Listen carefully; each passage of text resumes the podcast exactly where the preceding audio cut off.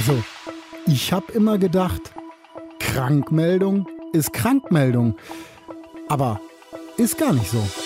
Deutschlandfunk Nova. Kurz und heute. Mit Paulus Müller. Der berühmte gelbe Zettel, ich glaube, den kennen wir alle, ne? Die Arbeitsunfähigkeitsbescheinigung. Kriegen wir von unseren Ärzten, oder unseren Ärztinnen, wenn wir krank sind, zu krank, um zu arbeiten. Geben wir dann bei den Arbeitgebern ab und es ist klar, wir kommen nicht kriegen aber trotzdem weiter Kohle. Das war bei einer Angestellten aus Niedersachsen auch so, aber bei ihr ist der Fall ein bisschen speziell. Die Frau hatte gekündigt zum Monatsende und sich am Tag der Kündigung dann gleich krank gemeldet. Der Arbeitgeber hat der Frau nicht geglaubt, dass sie wirklich krank ist und ihr nicht mehr das Gehalt ausgezahlt. Daraufhin hat die Frau geklagt und wollte ihr restliches Gehalt haben. Das ging dann durch die Gerichte. Das Bundesarbeitsgericht hat heute in letzter Instanz entschieden, der Arbeitgeber hat das Gehalt zu Recht einbehalten. Die Arbeitsunfähigkeitsbescheinigung war also nicht glaubwürdig. Da wollen wir jetzt mal drauf schauen. Machen wir mit Mareike Kurze. Sie ist Arbeitsrechtlerin und Rechtsanwältin in Hamburg. Schönen guten Abend. Hallo. Warum hatten in diesem Fall der Arbeitgeber laut Gericht mit Recht angezweifelt, dass die Frau trotz Arbeitsunfähigkeitsbescheinigung tatsächlich krank war? Ja, also das BAG als höchstes deutsches Arbeitsgericht ist hier zu der Überzeugung gekommen, dass diese Mitarbeiterin ihre Arbeitsunfähigkeit nicht richtig nachgewiesen hat und dementsprechend keinen Anspruch auf Entgeltfortzahlung hatte. Wir haben bisher noch nicht die Urteilsgründe. Also das BAG hat heute erst eine Pressemitteilung rausgegeben.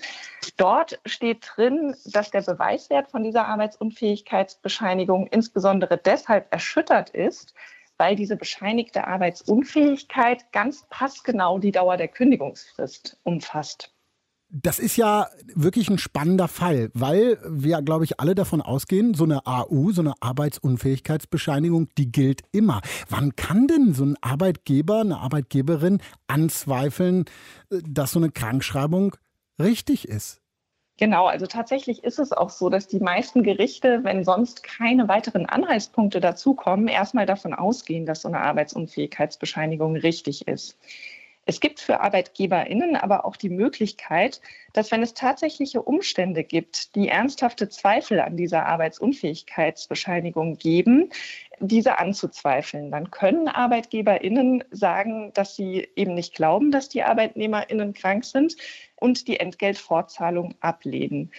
Ein ganz typisches Beispiel ist das, was hier auch in dem vom Gericht entschiedenen Fall eben gegebenen war wenn Arbeitnehmerinnen kündigen und dann für die Dauer der Kündigungsfrist eine AU einreichen. Ein weiteres Beispiel ist auch, wenn Arbeitnehmerinnen zum Beispiel Urlaub beantragen. Der Urlaub wird abgelehnt. Die Arbeitnehmerinnen erklären, dass sie nicht kommen werden und daraufhin die Arbeitsunfähigkeitsbescheinigung einreichen. Das sind so Fälle, da kann ein Arbeitgeber, da kann eine Arbeitgeberin so eine AU auch mal anzweifeln. Wie kann man das denn dann überprüfen? Also schickst du dann einen Privatdetektiv los und guckst, ob die Leute vielleicht doch im Urlaub sind oder was auch immer?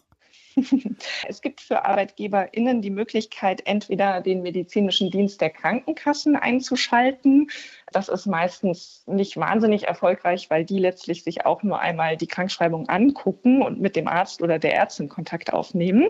Und dann gibt es die relativ effektive Möglichkeit für ArbeitgeberInnen, dass sie einmal die Arbeitnehmerin oder den Arbeitnehmer anschreiben, sagen, wir glauben nicht, dass wirklich eine Arbeitsunfähigkeit vorliegt und dann einfach das Gehalt nicht zahlen. Wenn dann die Arbeitnehmer und Arbeitnehmerinnen ihr Gehalt haben möchten, ihre Entgeltfortzahlung haben möchten, müssen sie diese einklagen und müssen dann selbst beweisen, dass sie tatsächlich arbeitsunfähig waren.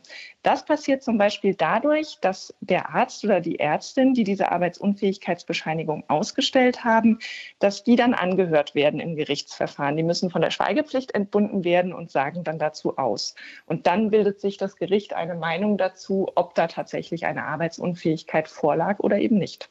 Was kann ich denn als Arbeitnehmer machen, wenn ich mich krank schreiben lasse, dass das alles formal richtig ist und dass dann nicht so Zweifel aufkommen, weil es ist eine unangenehme Situation und eine lästige Situation, wenn das Ganze dann irgendwie, naja, vor Gericht endet.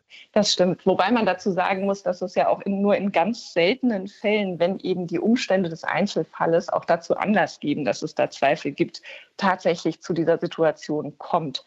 Was man aber unbedingt beachten sollte als Arbeitnehmer und Arbeitnehmerin, ist, dass diese Online-Krankschreibungen, die es inzwischen gibt, wo man einfach nur online seine Symptome angibt und dann zum Beispiel per WhatsApp eine Arbeitsunfähigkeitsbescheinigung bekommt, die werden von der Rechtsprechung nicht anerkannt. Da gibt es inzwischen auch einige Urteile von Arbeitsgerichten dazu, die sagen, also die Mindestvoraussetzung dafür, dass so eine Arbeitsunfähigkeitsbescheinigung einen Beweiswert hat, ist, dass man den Arzt oder die Ärztin zumindest einmal selbst gesehen haben muss, bevor sowas ausgestellt wird. Wann können Arbeitgeberinnen und Arbeitgeber Krankmeldungen anzweifeln? Mareike Kurze, Arbeitsrechtlerin aus Hamburg, hat es uns erklärt in Deutschlandfunk Nova.